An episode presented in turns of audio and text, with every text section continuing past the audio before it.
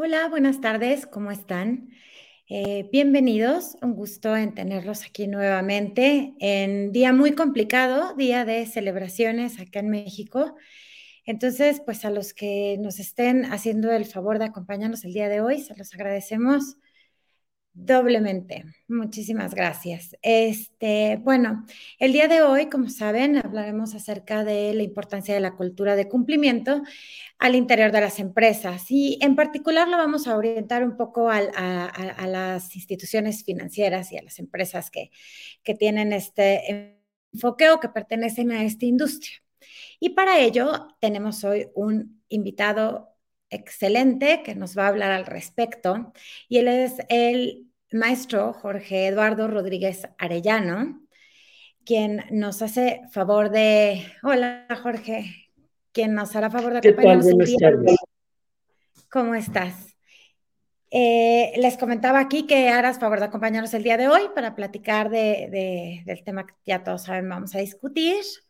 Eh, Jorge es director jurídico en JP Morgan, aquí en México, y bueno, voy a, voy a permitirme, si, si me das oportunidad, Jorge, de hablar un poquito de tu experiencia profesional y de tu formación académica para que todos te conozcan. Bueno, Jorge es licenciado en Derecho en la Universidad, de la Universidad Libre de Derecho. Eh, es maestro en Derecho Internacional y Comparado por la Universidad de Notre Dame, Notre Dame, perdón, y eh, tiene un posgrado en Derecho Bancario de, la Universidad Panamericana. Así también, en, cuanto a la parte académica, es profesor en el posgrado de la UP, de la Universidad Panamericana, así también como de el ITAM. Entonces, eso es en la parte docente. Y bueno, como ya les comentaba hace unos momentos, él es hoy día director jurídico en JP Morgan.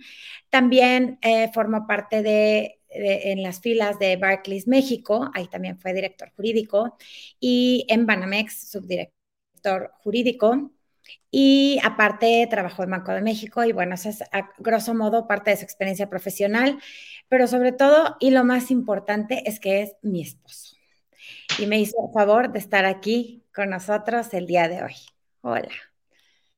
Hola, muchísimas gracias por invitarme a tu programa.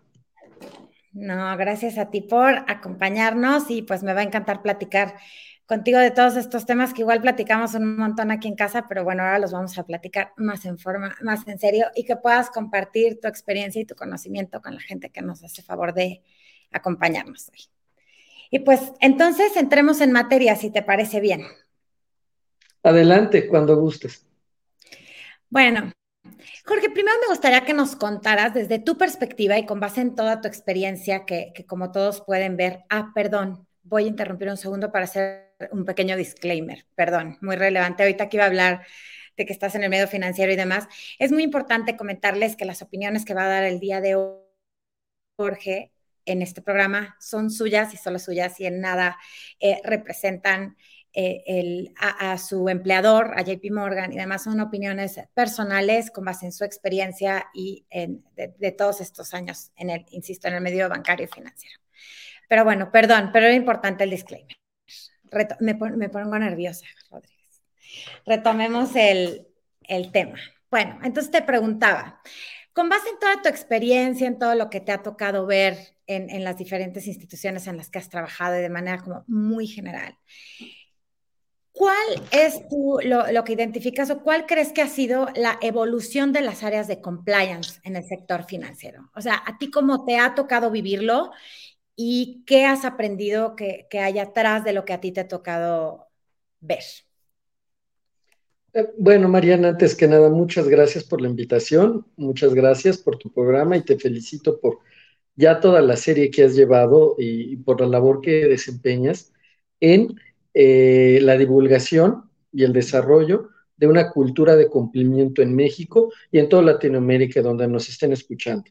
Buenas tardes a todos y, bueno, comenzamos. Es muy, muy interesante la pregunta que me haces hoy. ¿Cómo ha sido la evolución de las áreas de compliance? Desde, este, decir, desde que inicié mi práctica profesional, pues yo inicié, como bien mencionaste, eh, mi desarrollo profesional en un banco central, en una persona de derecho público en México. Y bueno, el área de compliance era inexistente, ¿no? Después ya me, desarrollé en otros bancos, en este, y, y apenas empezaba a oír hablar de compliance como una función netamente de vigilar el cumplimiento de las normas. ¿Y cómo ha evolucionado esto? Pues es importante mencionar que en un principio las áreas de compliance se confundían o quedaban a cargo de las áreas jurídicas. Es decir, al abogado y al área jurídica de las empresas, y hablo de grandes firmas y en especial de, bancos, casas de bolsa, instituciones financieras en México, ahí quedaban adscritas las funciones que hoy conocemos como de cumplimiento normativo o compliance. Era solo una parte y, se eh, encomendaban a los directores jurídicos. En un principio, pues antes de la evolución, pues se entendía como era una parte de interpretación de normas, etc. Después ya se entendió la parte de compliance como un concepto mucho más amplio, un concepto que abarca la integridad de la empresa, las buenas prácticas de la empresa, no solo una interpretación y un cumplimiento de las normas, pero sino también la parte relativa a la normativa interna, la parte relativa a las sanas prácticas, y fue evolucionando entonces hasta crecer, comprender más áreas y desprenderse de las áreas jurídicas. Y actualmente, aunque todavía en algunas industrias, o, dependiendo del tamaño de, de ciertas empresas, todavía el director de legal, el director jurídico, el abogado de la empresa, en algunas ocasiones sigue teniendo a su cargo las labores de cumplimiento normativo o compliance, la verdad es que el crecimiento, el entendimiento de la, de la naturaleza de la labor de compliance hace que la tendencia desde principios de la década pasada, desde el 2010 más o menos, ya se entiende como que tiene que separarse. Tiene que haber un área legal encargada de este, interpretar las normas, ejecutar las normas, negociar contratos y ayudarle al negocio, al área de ventas, el negocio, a apegarse a la normativa. Y debe haber un área de compliance, un área de cumplimiento independiente del área de legal e independiente de cualquier otra área del banco, independiente de las áreas de negocio, preferentemente reportando directamente al Consejo de Administración en unos casos, a la Dirección General en otros casos, que desarrolle la labor de compliance ya entendida como actualmente nosotros la valoramos, como un área que se encarga más de la reputación, de la integridad, de la cultura y, muy importante, también ella queda escrita, las áreas de prevención del lavado de dinero, tema que ha cobrado muchísima importancia en todas las industrias, no nada más en la industria financiera, sino en todas las industrias, y que el gobierno de México está obligado a cumplir por tratados internacionales de los cuales es parte. Entonces, eh, como conclusión de la pregunta que, me haces, el área de confianza ha evolucionado de ser un apéndice de las áreas jurídicas a tener una vida propia, una vida independiente, con un campo cada vez más amplio, con autonomía de las demás áreas, inclusive de legal, eh, eh, este, en muchos casos, eh, cuando el tamaño de las empresas o la naturaleza de las funciones así lo requieren y lo permiten, y que además ya se encarga de la prevención del lavado de dinero, que además también ha ido adoptando a su vez su propia autonomía. Perfecto, muchas gracias. Sí, ya nos comentarás ahorita, porque eh, el área de PLD es toda otra historia ya hoy día, ¿no? Entonces ya nos comentarás más a profundidad eso eh, este, más adelante. Pero ahorita en lo que hace a, la importancia de, la función de, compliance y, teniendo en cuenta, insisto, tu, experiencia y la industria en la que siempre te has desempeñado, ¿nos podrías contar cuál es o ¿Qué tan importante consideras que es la función de compliance dentro de la corporación? Es importantísimo el área de compliance en una corporación, en una industria. Y no solo hablando de la industria financiera, sino todas las industrias en general. El área de compliance, al vigilar el apego a las normativas internas, el apego a las políticas, el apego a una cultura de integridad se vuelve de una importancia total. En primer lugar, porque permite hacer los negocios de la mejor manera. Ayuda a prevenir corrupción. Ayuda a prevenir malas prácticas. Un aspecto muy importante actualmente es el riesgo reputacional, entendido como el prestigio que una empresa tiene frente a los demás y en el ecosistema, en el ambiente donde se desarrolla. Y para proteger el prestigio de una empresa es de importancia máxima que tenga un área de compliance fuerte, independiente de las áreas de negocio y que vele por los intereses de la empresa y por el apego a estas sanas prácticas, a esta ética, a una ética, el respeto a los imperativos morales y el apego a las normas y a las políticas. Y vaya, para abandonar un poco el mundo de las ideas y aterrizar un poco, ¿qué mejor que el área de compliance que vigile la prevención de conflicto de intereses, el cumplimiento de las normativas, el cumplimiento del respeto a cada uno de los empleados, a los clientes, a los proveedores, el cumplimiento de las normas aplicables, pero entendidas a su vez no solo eh, cumplimiento de contrato, por ejemplo, que eso no le toca, sino, por ejemplo, si una persona, un empleado de una empresa está siendo víctima de discriminación, y discriminación entendida como lo tenemos ahorita en la ley, que es cualquier maltrato que una persona reciba con motivo de sus preferencias sexuales, de sus creencias filosóficas, de su origen étnico, de su origen racial, por la forma como habla. Pues inmediatamente tú podrás pensar, no, pues eso es un tema de, recursos humanos, pero se les tiene que dar un canal independiente a, esta, a las personas que sufren este tipo de maltrato, un canal que debe depender de compliance. Ahí compliance interviene de forma natural debido a su naturaleza independiente, debido a el fin que persigue y pues esto convierte el área de compliance en un área importantísima para que una empresa pueda desarrollarse armónica, y sanamente.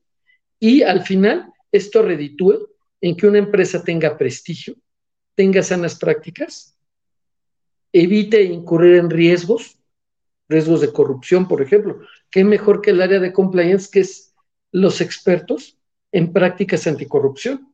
Mira nada más ya cuántos temas tocamos eh, eh, discriminación, corrupción, respeto a las leyes, todo eso queda en compliance y al final ayuda a que una empresa funcione de la mejor manera, de manera diversa, de manera respetuosa y haga negocios conforme a las mejores prácticas, lo cual reditúa en un ambiente más sano y más honesto y más ético.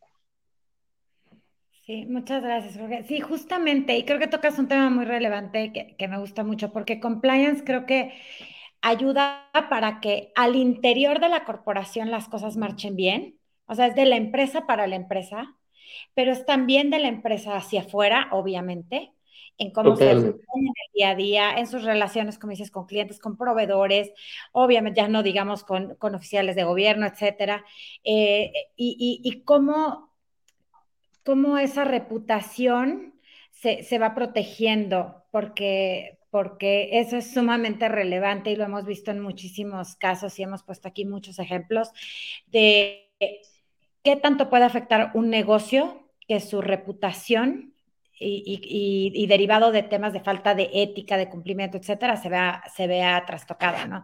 Entonces, y la otra parte que, insisto, mencionabas en un inicio de cómo somos con nuestros colaboradores, cómo somos entre nosotros como institución, eh, cómo ejercemos nuestro liderazgo, etcétera. Toda esa parte también la, toca compliance. Si bien es cierto, hemos platicado mucho el, el no pretendamos que compliance officer sea todólogo y quiera abarcar de más, pero sí entender que, que, tiene que haber esa congruencia y esa consistencia en cuanto a la ética, la integridad y el cumplimiento normativo al interior de una corporación, ¿no? Sí, exactamente, muy, muy de acuerdo. Oye, aquí nos hacen una pregunta. Hola, José María Morfín.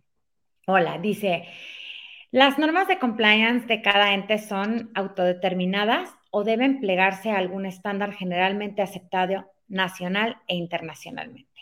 Te la he hecho esto, me la he hecho yo. Tú, tú, tú, tú A ver, bueno, este, con mucho gusto también lo que quieras complementar o ayudarme, perfectamente. Bueno, en un principio hay que ver, las normas de compliance de una empresa tienen que obedecer al campo en el cual se desarrolla. Obviamente no vamos a tener una norma de compliance igual en una industria, por ejemplo, tabacalera, que la que vamos a entender en los dos automovilísticos.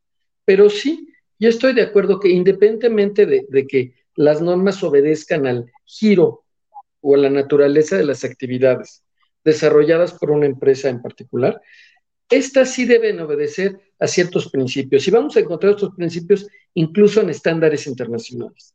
Y platicábamos ahorita de dos temas que quisiera retomar. Un estándar internacional, por ejemplo, sería el famoso, la famosa ley en Estados Unidos o en Inglaterra de prácticas corruptas internacionales. O sea, la norma interna de cada empresa debe obedecer y seguir los principios de estas normas anticorrupción, que son principios universales, que ya están previstos en convenciones internacionales. Este, otra que podría ser, perdón, esto, esto, voy a, me quedé un poquito sin luz, voy a, voy a este, activarlo otra vez. No te preocupes. Porque ya vi que me oscureció un poquito. Este, otra norma que también, otro cuerpo de normas, otro segmento de las normas de compliance de una industria que deben obedecer estándares internacionales, podrían ser las normas en materia de lavado de dinero. Tenemos legislación nacional en materia de prevención del lavado de dinero y también debemos respetar los principios que establece este grupo internacional llamado GAFI. También tenemos ya unas normas establecidas en materia de prevención de conflicto de interés.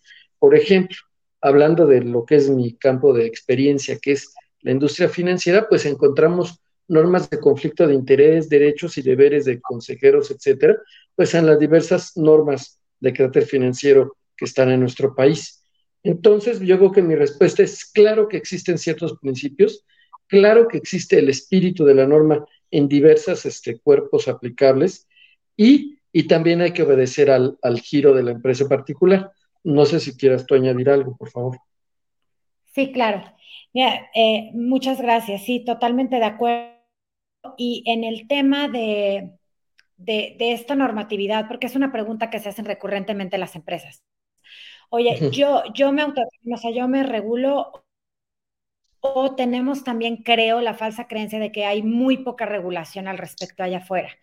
Y que sí, claro que hay que interpretar muchas cosas. Hay, aún estamos en México muy verdes en cierta, en cierta normatividad, pero definitivamente hay eh, mucha legislación al respecto. Entonces, la respuesta a tu pregunta, José María, es, uno, claro, hay algo que le, llamamos, le llamamos soft law, o sea, la, la, legislación blanda, que es la que es interna, que son políticas, procedimientos, manuales, etcétera. Toda esta es, es lo que tú le llamarías, o como, o como tú lo anotas, autodeterminación de la, de la empresa, ¿no? ¿Cuáles son las reglas del juego aquí? Mi código de conducta, mi código de ética, y lo que les he dicho mucho aquí, cada corporación incluso tiene su propio lenguaje, este, su propia forma de transmitir las cosas, lo que le es valioso, lo que le es relevante, ¿no? Y tenemos toda la parte de hard law o, o, o legislación que es todo lo que está allá afuera. Entonces, también depende, esto es tan amplio que depende muchísimo de la materia en la que estemos hablando. Como bien ya decía Jorge, el, el, medio financiero que es sumamente regulado tiene que cumplir una serie de legislación inmensa. Incluso ellos están obligados a tener un compliance officer, por ejemplo, que eso no pasa de pronto en otras industrias. Este, imagínense cómo cumplir la parte de, PLD, de prevención de lavado de dinero, entonces eso es amplísimo. Tenemos otra industria fuertemente regulada que es donde nace todo el tema de, compliance, que es pharma, ¿no? Entonces, ahí tenemos otra legislación que hay que cumplir, eh, este, desde opiniones, incluso a veces que, emite la COFEPRIS, hasta mucha legislación más, y así sucesivamente, en compliance fiscal, compliance penal, toda la, la responsabilidad jurídica de las personas morales que hoy está tan en boga y entonces, pues ahí tenemos Código Nacional de Procedimientos Penales, etcétera. Entonces, eh, ya resumiendo la, la, respuesta, que fue enorme.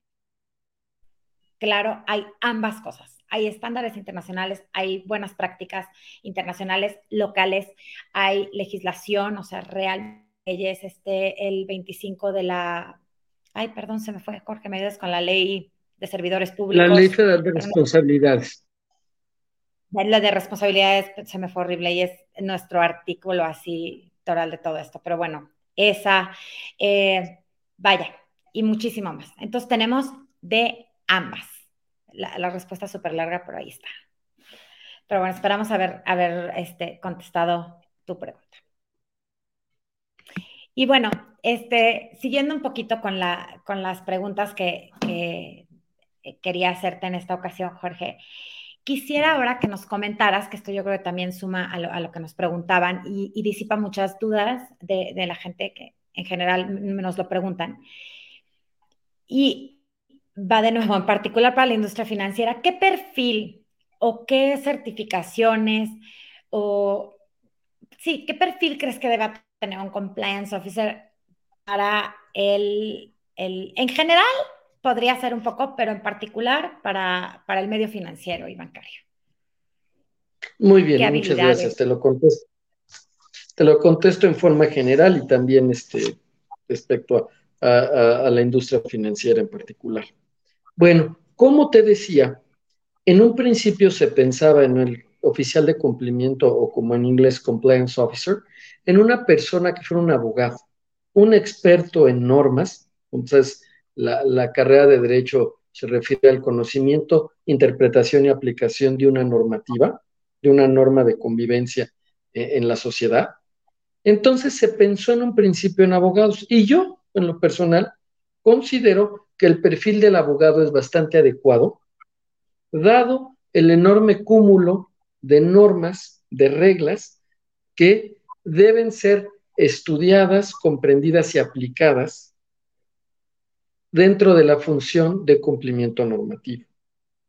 Sin embargo, yo creo que ya va más allá que eso, la función de compliance, y actualmente vemos muchas personas que sin ser abogados son conocedores de la normativa, son conocedores de un negocio en particular, conocen los principios aplicables, conocen, por ejemplo, cómo piensa un regulador y, por tanto, desarrollan una labor de compliance de bastante buena calidad. En este sentido, no es, yo opinaría que actualmente no es necesario tener la carrera de derecho, pero sí yo pondría en primer lugar un conocimiento amplio y profundo, una familiaridad con el negocio al cual se le piensa, se piensa regular. No podemos pensar que un oficial de cumplimiento de una industria farmacéutica no tenga la menor idea de qué es la industria farmacéutica o a qué se dedica un laboratorio como Pfizer, un laboratorio que aquí en México tenga oficinas importantes como Boehringer Ingelheim.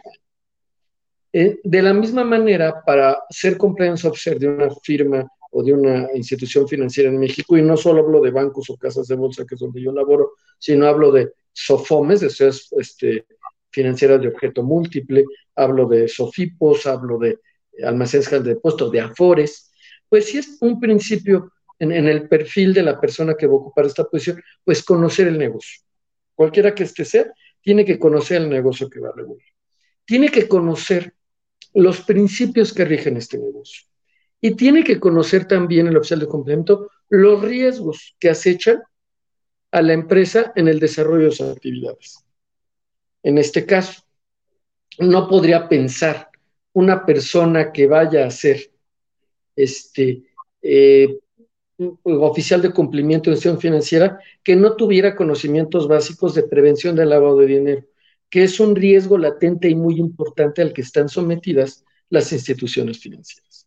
No podría pensar en este, una persona que vaya a ser oficial de cumplimiento de una industria, por ejemplo, de, una industria automovilística, que no supiera los riesgos a que está sujeta este tipo de industria en cuanto a robos, en cuanto a peligro o peligro reputacional de que los coches luego sean llamados por una mala calidad en, la construcción, un defecto en el diseño. Entonces, puede ser una persona conocedora de la industria a la cual va a regular, en la cual va a desarrollarse, conocedora de los riesgos y conocedora de la normativa que afecte o que eh, este, intente regular a este tipo de industria. Por ejemplo, una norma oficial mexicana que regule este, la industria de los elevadores. Si yo voy a ser compliance officer de Otis o de Schlumberger o de esas fábricas de, elevadores, pues tendría que conocer la norma oficial mexicana que regula que los elevadores tienen que reunir ciertas características, que deben tener tres frenos, no como los montacargas que solo uno. En fin, debe ser una persona que tenga conocimiento práctico, que tenga conocimiento de las normas, que tenga conocimiento de los riesgos, que tenga buen, también pondría como un cuarto factor, tener familiaridad con las autoridades. Saber que, por ejemplo, la industria farmacéutica es regulada por la COFEPRIS, por la Comisión Federal de Prevención de Riesgos Sanitarios, y que sepa por lo menos si tenga contactos ahí, ¿no? Una persona que se desarrolle este, en la industria financiera, pues forzosamente tendría que tener ciertos contactos o saber cómo funcionan los diversos reguladores. Por ejemplo, de una FORE, pues tendría que conocer perfectamente cómo funciona, dónde está ubicada y la normativa emitida por la CONSAR, la Comisión Nacional de los Sistemas de Ahorro para el Retiro. Yo creo que eso sería este, el principal perfil de un oficial de cumplimiento. En el caso particular de industria financiera, Mariana, hay requisitos que deben reunir los oficiales de cumplimiento, como me preguntabas hace un momento. Deben estar certificados. Existe una certificación sobre prevención del dinero que emite la Comisión Nacional Bancaria de Valores a aquellos que hayan pasado un examen bastante dificilito que aplica y que deben aprobar. En este sentido, incluso se requiere esta certificación especial para poder desarrollar, por ejemplo, el cargo de oficial de prevención del lavado de dinero en una industria financiera como podría ser un banco, una casa de bolsa, una fintech.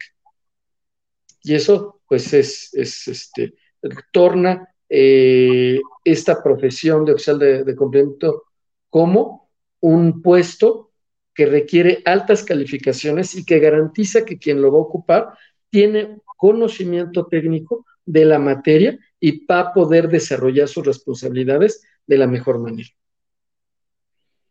Ok, perfecto. Entonces, de lo que estoy entendiendo, de, de lo que nos compartes, es, en general, en industrias ya muy especializadas como la financiera o en corporaciones muy grandes, tenemos que el oficial de cumplimiento y ya el especialista y encargado y certificado de PLD son dos personas distintas, o sea, eh, la función está separada.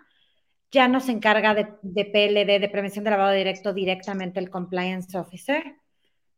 Sí, mira, y esa es la evolución que hemos estado viendo, te digo, desde principios de este siglo, del siglo XXI, hasta el día de hoy. En un principio, como te decía cuando empezamos esta charla, pues el oficial de cumplimiento se confundía con el director jurídico o bien se atribuía al director legal de las empresas el atender esta función. Después se separaron y ahorita ya son totalmente distintas. Ya nadie discute que cuando el tamaño lo permite y la naturaleza de las funciones así lo exige, debe haber un oficial de cumplimiento y un director jurídico. Y ahora, para el tema de las instituciones financieras, cuando el tamaño es muy grande, perdón, ya la función de oficial de cumplimiento ya no se confunde, incluso se separa de la función específica de la prevención del lavado de dinero. Ya el director de prevención del lavado de dinero en muchas instituciones ya es alguien independiente, incluso de el área de, cumplimiento.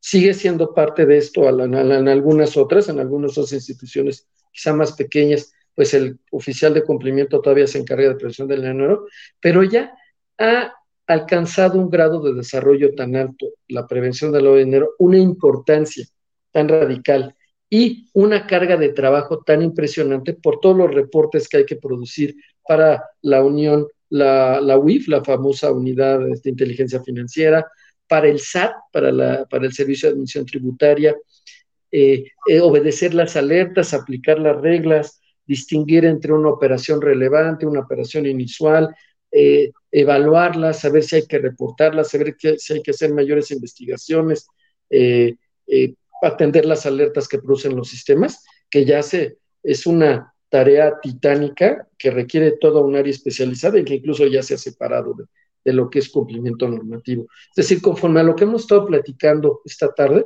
la función de cumplimiento sigue evolucionando, se sigue haciendo cada vez más compleja y se va separando.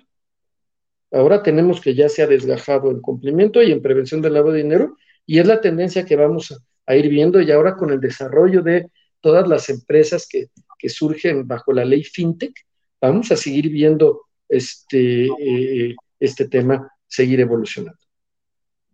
Sí, justo así. Creo que tenemos Sí, tenemos varias preguntas y comentarios, pero sí, nada más este, cerrando a tu comentario. Sí, sí, esto va a seguir evolucionando, lo hemos visto evolucionar fuertemente en los últimos años y, me atrevo a decir que yo he visto un avance y, un interés este, creciente en temas de compliance en, uno, en los últimos dos, tres años, o sea, en realidad no mucho, pero la evolución está siendo rapidísima y más que afortunadamente me encanta y yo creo que cada programa lo menciono, es cada vez veo más gente interesada en el tema y viviendo el tema. Entonces, eso, eso está maravilloso. Pero bueno, este, gracias a todos los que nos acompañan, nos mandan saludos desde Monterrey, Guanajuato y demás, pero voy directo a las preguntas. Estamos un poco sobre el tiempo, Jorge, o sea, no tanto, pero para tratar de, ser un poco más concretos en las respuestas, ¿ok? Eh, está con nosotros Francisco Santana, que por cierto es súper experto en estos temas.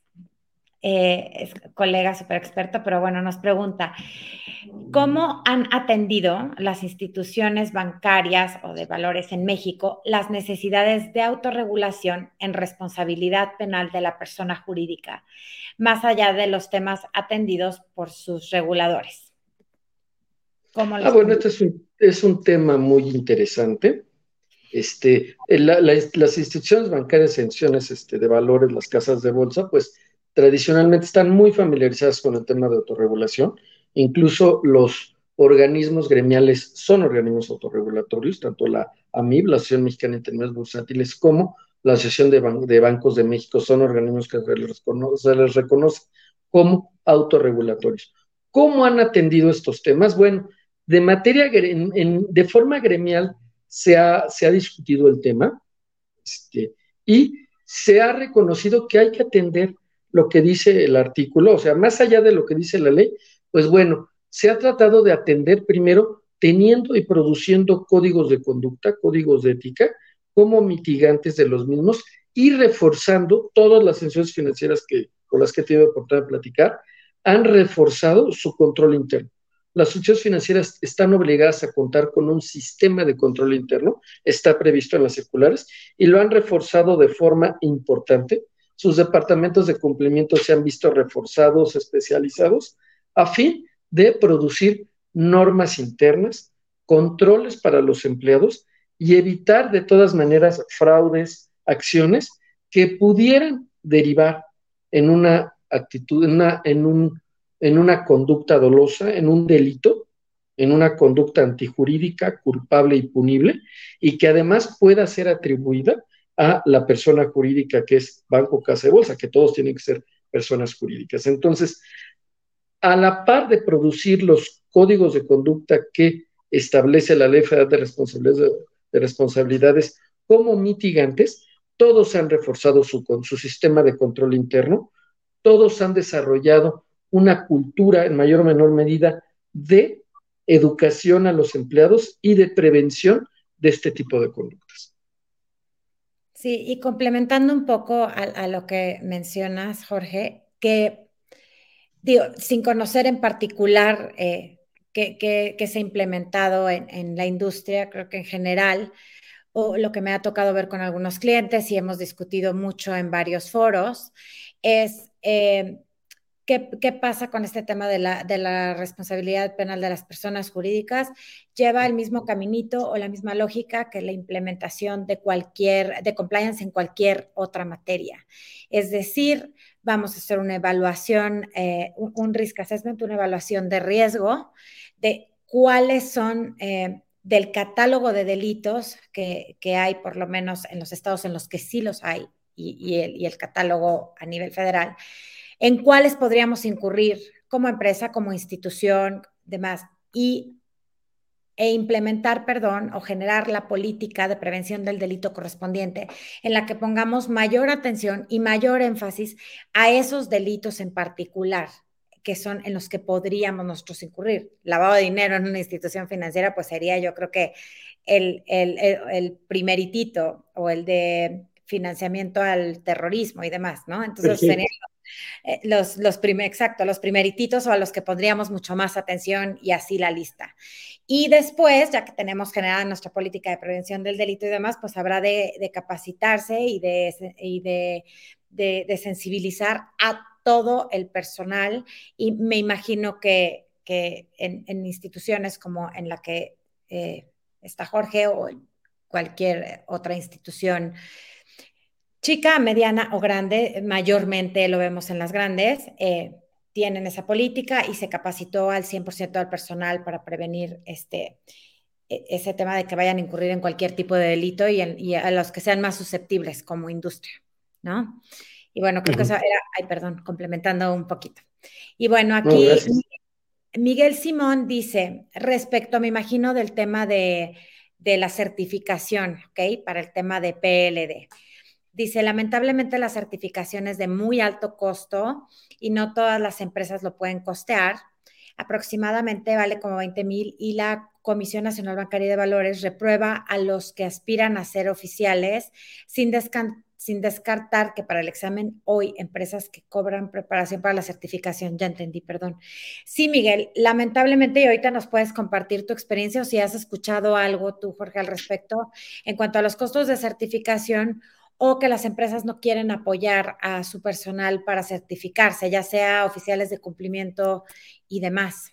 ¿Tú, tú has escuchado algo al respecto? ¿Tienes mm, sí, mira, este, los exámenes, como les decía, no son fáciles, se te tiene que preparar. Hay empresas que este, han hecho ya un negocio de, preparar y sí es, es este, desafortunadamente es caro porque el curso no cualquier persona lo puede dar, se requiere especialización sí se requiere un costo, pero como yo les explico también a, los que me dicen, bueno, es, es un costo inherente al negocio. La verdad es que la prestación de servicios financieros es buen negocio en México. O sea, el alza de las tasas de interés que ahorita estamos viendo por efecto de las acciones que toman los bancos centrales, no solo de México, de todo el mundo, de alzar las tasas de interés, lo hacen todavía más redituable. O sea, todo esto que vemos esto es más redituable para los bancos porque los intereses que van a cobrar son más altos y se ve, y lo van a ver en los estados financieros de los bancos que, vayan publicando en los próximos meses. En ese sentido, pues sí, es un costo que debe llevar este, el estudio. Ahora, no es necesario totalmente que, uno compre el curso para pasarlo, uno también, ahí están las reglas y están al alcance de todo, de todos, que podamos estudiar y, podamos intentar pasar el examen sin haber llevado el curso estudiando por nuestra cuenta. Pero sí, es una realidad la que apunta, y muchas gracias por, la excelente participación a, quien nos lo comentó, es una realidad que lleva un costo y todo lo que es preparación lleva costo y, y preparar el examen y presentarlo, sí, desafortunadamente es un costo, pero no hemos dado con una mejor solución para garantizar la calidad y la alta preparación y calificación para garantizar que las personas que vayan a desempeñar este tipo de cargos tengan una calificación ideal para hacerlo. Porque sí se requiere una gran preparación para detectar los esquemas que utilizan los este, sectores oscuros de la economía para intentar desarrollar las etapas de lavado de dinero. O sea, nos enfrentamos a eh, grupos delictivos cada vez más sofisticados, cada vez más preparados y con las mismas armas se les debe combatir, con sistemas, con preparación, con alta calificación. Es la complejidad del mundo en el cual estamos viviendo. Sí, y sabes que me llama mucho mi atención, eh, eh, tanto en el comentario de, de, Miguel como en lo que nos hace favor de compartir, Jorge, hablamos una y otra vez de costo, costo, costo. Y yo creo que ahí, eh, cuando eso cambie, es cuando em, va a cambiar realmente todo. ¿A qué me refiero?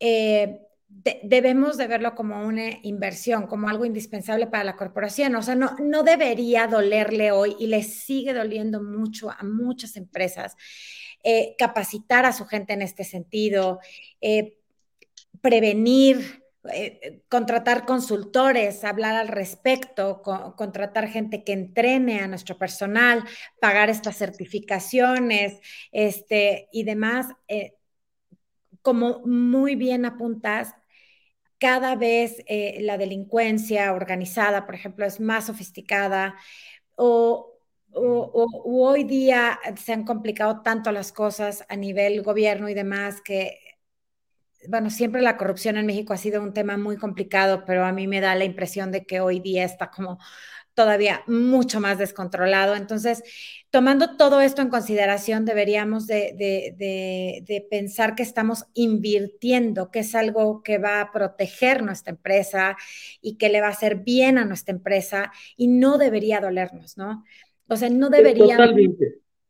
Sí, totalmente, es preventivo, Mariana, es preventivo. Me encanta, el, me encanta el enfoque que le das, porque no es un costo, no es un gasto, es una inversión que nos va a prevenir y nos va a formar, ayudar a formar un escudo que nos va a ayudar a evitar problemas futuros. Totalmente de acuerdo. Realmente van a ser mucho, mucho más caros, ¿no? O sea, mucho, ahí sí de verdad costosos, yo creo. Y, Imagínate. no, y una multa, y una multa por incurrir en faltas a la regulación de prevención del lavado de dinero, además de ser muy altas, el costo reputacional para un banco, para un casa de bolsa, para una empresa, por ejemplo, una notaría o una joyería, que son negocios muy expuestos al, lavado de dinero, este, el tema reputacional, bueno, un notario le puede costar que le quiten su patente, este, puede incluso incurrir en penas de prisión las personas que estén involucradas. Entonces, sí, es necesario debido a la alta vulnerabilidad de los sectores en los cuales están muchas, muchos giros están desarrollándose, es necesario formar esta defensa. Y es una inversión, como tú correctamente dices. Sí, exacto. Y aquí nos comenta el IDED, espero haberlo pronunciado bien, Aranda, eh, que dice, para las pymes es muy complicado. Cada programa tenemos un comentario eh, similar a este, definitivamente de acuerdo, pero eh, volveré a mencionar lo que he mencionado muchas veces, es no esperemos o no pretendamos como pymes, mi pymes, como empresas pequeñitas, eh, tener implementaciones muy complejas, muy sofisticadas en materia de compliance, ni, ni hacer algo inmenso o tener un compliance officer en un inicio, cuando a veces estamos hablando de empresas chiquititas, de tres, cuatro personas, de verdad, cinco. Eh, y, sería impensable o financieramente no viable el tener un, oficial de cumplimiento, pero siempre podemos empezar por cosas pequeñitas, tener un código de conducta, eh, tener un código de ética, algo que conozcan los cuatro que forman parte de la corporación, los cinco, eh, cuidar el tema de que en la página de internet tengamos este, se cuide la privacidad de datos y haya ahí el disclaimer de data privacy. Vaya, cositas así. Si tengo colaboradores, pues que que tengamos contratos unos con los otros, que si hay contrato social, o sea, si hay acta constitutiva, pues que esté bien hecha, que, que, esté este, registrada. Detallitos así, me explico. Y desde ahí ya estamos haciendo compliance, pagando los impuestos en tiempo y forma, aunque a nadie nos encante, eh, todo ese tipo de cosas. Entonces, no, no piensen en cosas sumamente sofisticadas, sumamente complejas, en cosas más pequeñitas, más cotidianas el cómo hago negocios. Nada más planteense eso. ¿Cómo hago negocios? Cuando me siento a hacer negocios, ¿cómo lo hago? Es, ese tipo de cositas. No sé si, si coincidas, Jorge. Totalmente. Como has dicho en varias de tus este, eh, sesiones de las cuales, pues, soy ávido eh, seguidor. Este, pues no me perdido ninguno. es todos somos compliance, ¿no? El compliance tiene que vivir en cada uno de nosotros. Por eso, repetidas ocasiones en esta exposición he dicho, cuando el tamaño lo permite, pues vamos a tener prevención de la Cuando el tamaño lo permite, ya tenemos abogado y compliance officer separado. Cuando el tamaño no lo permite y solo somos cuatro personas, el encargado de los contratos o del, este, del cumplimiento jurídico, pues va a tener también ser encapado de compliance y en beber y educar a todos. El tema es que la compañía, conforme vaya creciendo y evolucionando, vaya siéndolo sobre bases firmes, sobre un cimiento de una cultura de respeto, de cumplimiento y de apego a principios y. Creo que como país nos falta y en el desarrollo como personas enseñárselo a nuestros hijos y que eh, así sea un despacho de tres personas, así sea un fabricón de 500, el compliance es en todos y en cada una de las personas. También existe la posibilidad de ayudarnos externamente, ¿no? O sea, una persona, ver, tengo una empresa de cinco personas, tengo todos en ventas, en producción, etcétera, pues voy a tener aquí a lo mejor un abogado externo, pues que ese abogado me ayude también, tratar de conseguir un perfil profesional de un asesor externo que también me ayude a implementar los primeros principios de compliance, que vaya sentando las bases sobre las cuales vamos a ir creciendo. De no hacerlo así, una empresa va a crecer con pies de barro, con fallas, con huecos en los cuales podría tener algún problema regulatorio cuando menos se lo. Sí, entonces por eso es que no debe sorprendernos la estadística cuando nos enteramos que, no sé, disculpe que no recuerdo ahorita los porcentajes, pero alrededor de, no sé, un 70% de las pymes, mi pymes o etcétera, que, que, nacen, mueren al segundo año, por ejemplo, cuando se enfrentan a un problema de impuestos, un problema legal, algún hueco en ese sentido, ¿no? Entonces, y aparte, muchas veces cuando las empresas pequeñitas me dicen como, no es que yo soy muy pequeño, es que no soy tan relevante, no, a ver, las pymes y mi pymes forman parte de un 78% hasta donde me queda en algún momento datos del INEGI, de, de, los empleadores en este país, de los que generan los mayores ingresos en este país. O sea, las MIPIMES somos mucho, muy importantes.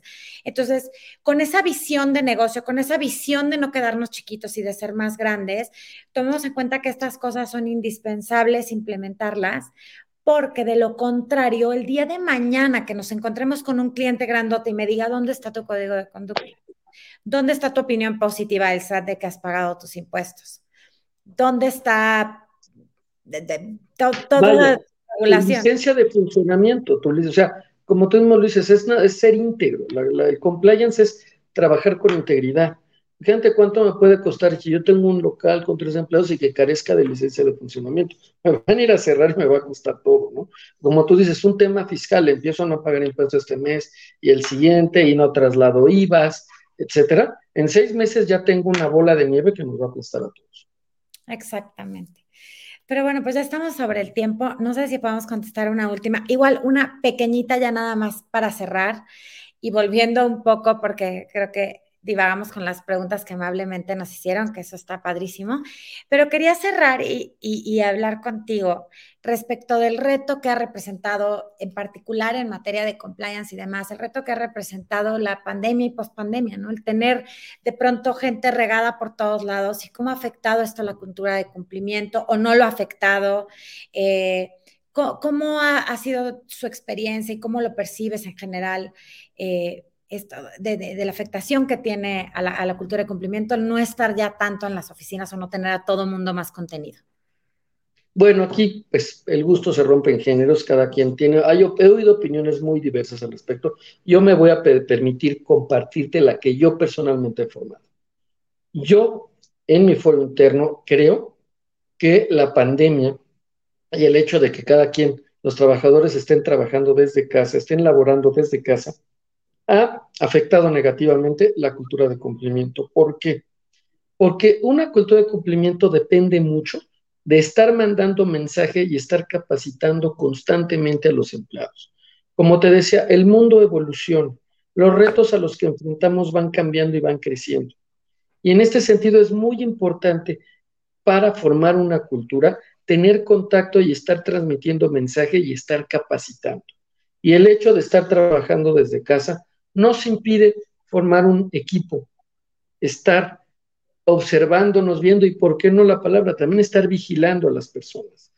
Promueve y fomenta la creación o formación de hábitos que, probablemente no se apeguen a lo que la cultura de una empresa pretende imbuir a sus empleados. Es por ello que tenemos que mitigar esto. Bueno, como estamos viendo últimamente, pues ya la gente poco a poco regresa a sus actividades, regresa a la oficina. No por estar en la oficina se crea una cultura de cumplimiento, pero si una empresa pretende crear una cultura de cumplimiento, es más fácil teniendo a los trabajadores reunidos en una misma planta, en un centro de trabajo, tenerlos concentrados, poder imbuirles, poder establecer prácticas y poder impartir cursos.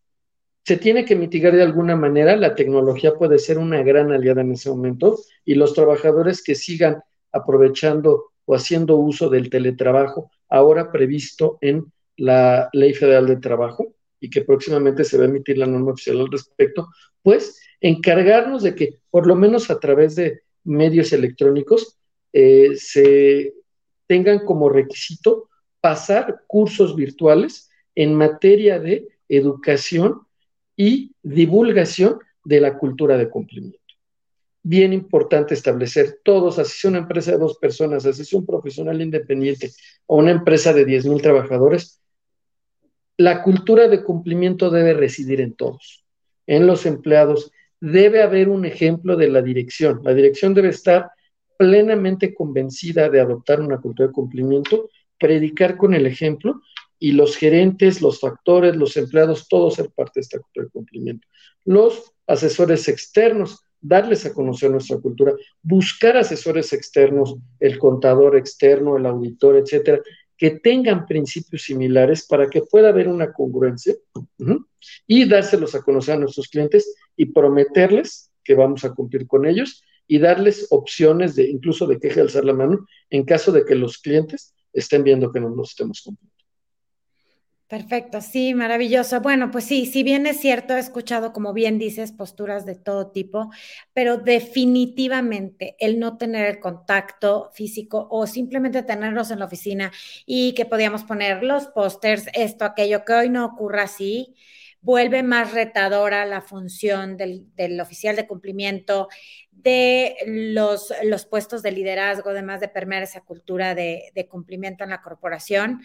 Más retador, más no imposible. Como bien dices, afortunadamente hay muchísimas herramientas tecnológicas el día de hoy y solo basta ponernos más creativos, ¿no? Hay, hay, que estar mucho más creativos y de verdad arraigar, porque ya cuando hablamos de cultura, estamos hablando de algo ya realmente arraigado en, nuestra gente, en la corporación. Entonces, que realmente haya esa cultura. Es decir, yo ya por instinto, dentro de mí, en mi ADN, ya, ya me rigen esos principios, esos valores y tal. Y, y, algo que mencionas muy relevante con lo que cerrabas de, de qué proveedores me voy a rodear. ¿Quién va a ser mi socio de negocio? ¿Quién van a ser mis clientes? Creo que, y, tú lo vives más en el, en el, medio financiero, ¿no? Todo este famoso eh, Know Your Client, ¿no? Este KYC. KYC. Este, este Know Your Client, que es tan importante para las instituciones financieras para efectos de PLD, pero que de verdad debe de ser para todo. Y conoce a tu proveedor, y conoce a tu cliente, y conoce a tus colaboradores, y conócelos a todos y vigila y asegúrate en la medida de tus posibilidades que son congruentes con tu filosofía de, trabajo, con tu ética, con tu compromiso con la integridad, ¿no? Entonces, pues más o menos para allá el mensaje de cierre. Pero bueno, pues ya estamos, nos pasamos por mucho del tiempo, pero muchísimas gracias por estar aquí con nosotros. No, muchísimas gracias por la invitación. Muy honrado de, participar en tu programa. De fan a invitado. Mira nada más. Vamos, vamos ascendiendo. Gracias por el ascenso y la promoción. No, muchísimas gracias por tu tiempo, por compartir tu experiencia, por la generosidad de compartir tu, conocimiento y de estar aquí con nosotros. Muchas gracias a todos los que se conectaron y, y, toda su participación e interacción. No obstante, es día de fiesta que tuvieron que soltar el pozole y la tostada. Vayan de nuevo a sus celebraciones. Lo agradecemos muchísimo que hayan estado por acá. Gracias al instituto por este foro, que siempre agradezco mucho este espacio para seguir aprendiendo para seguir eh, compartiendo y trayéndoles a gente tan, tan preparada y tan este, inteligente y súper guau como aquí. Gracias, vámonos al zócalo, vámonos al grito. Bajo ninguna circunstancia. Pero bueno, linda tarde. Gracias, Jorge. Bye. Gracias.